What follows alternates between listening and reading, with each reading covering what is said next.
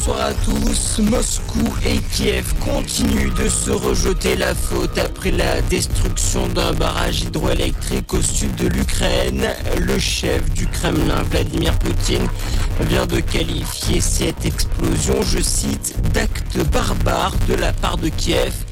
De leur côté, les autorités ukrainiennes accusent Moscou d'être à l'origine de cette catastrophe. Conséquence de la destruction de ce barrage, plusieurs localités de la région de Kherson ont été inondées. Plus de 2700 personnes ont dû être évacuées. Le pape François opéré en urgence à Rome. Le souverain pontife âgé de 86 ans subit cet après-midi une intervention chirurgicale pour un risque d'occlusion intestinale. Une opération nécessaire après l'aggravation de ses symptômes d'après l'équipe médicale. Il devra rester plusieurs jours à l'hôpital.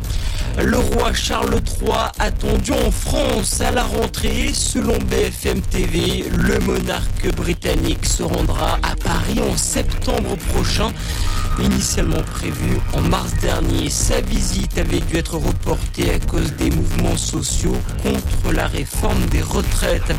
Une réforme des retraites qui sera encore au cœur des débats demain à l'Assemblée nationale.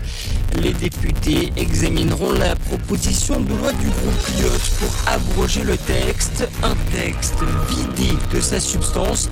L'article 1 qui veut ramener l'âge de départ à 62 ans a été retiré la semaine dernière par la commission des affaires sociales de l'Assemblée.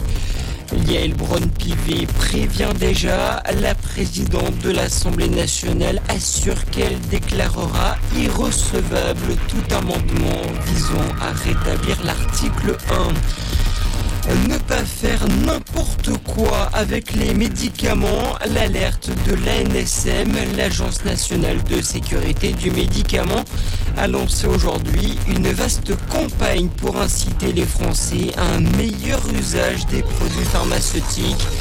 Dans notre pays, une personne sur cinq prend des doses plus fortes ou plusieurs médicaments en même temps pour soulager plus vite les symptômes. L'institution dénonce également l'automédication ou encore l'utilisation de médicaments périmés par les patients. Et puis un mot de foot, finale de l'Europa League conférence ce soir à Prague. La Fiorentina affronte West Ham à 21h. Voilà pour l'actualité. Très bonne fin de journée à notre écoute.